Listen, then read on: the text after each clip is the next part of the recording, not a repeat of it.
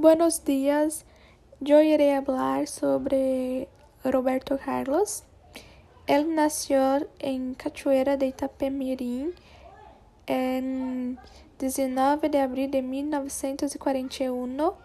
Es un cantante, compositor y empresario brasileiro. Comenzó su carrera bajo la influencia de la samba songa y la bossa nova. A principios de la década de 1960, cambiando su repertorio al rock and roll poco después, con sus propias composiciones, generalmente realizadas en sociedad con su amigo Erasmo Carlos, y versiones de éxito del entonces reciente género musical. Sentó las bases del primer movimento rockero realizado em Brasil. Com fama, protagonizou junto a Erasmo e Anderlea um programa da Record TV chamado Jovem Guarda, que daria nome ao, ao primeiro movimento musical do rock, do rock and roll em Brasil e que elevou a Roberto e seus companheiros à categoria de ídolos de la generación. Además de sua carreira musical, protagonizou películas inspiradas em la fórmula lançada por los Beatles, como Roberto Carlos em Ritmo de Aventura, Roberto Carlos e El Diamante Rosa e Roberto Carlos a 300 km por hora.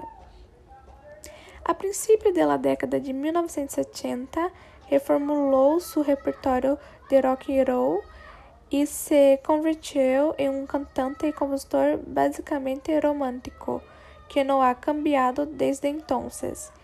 Pronto também cambiou seu público objetivo, que deixou de, deixou de ser jovem para converter-se em adulto entre 1961 e 1998.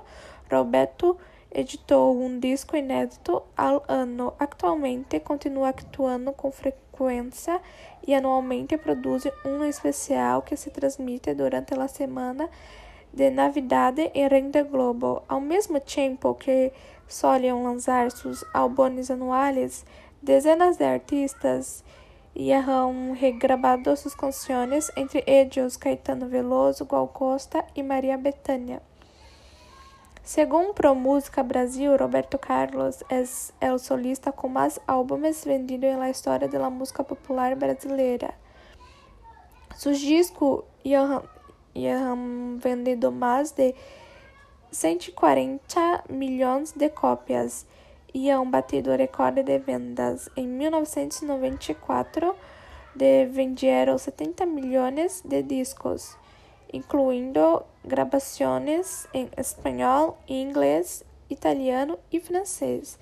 Em vários países, havendo realizado milhares de shows em cientos de cidades do Brasil e em estrangeiro.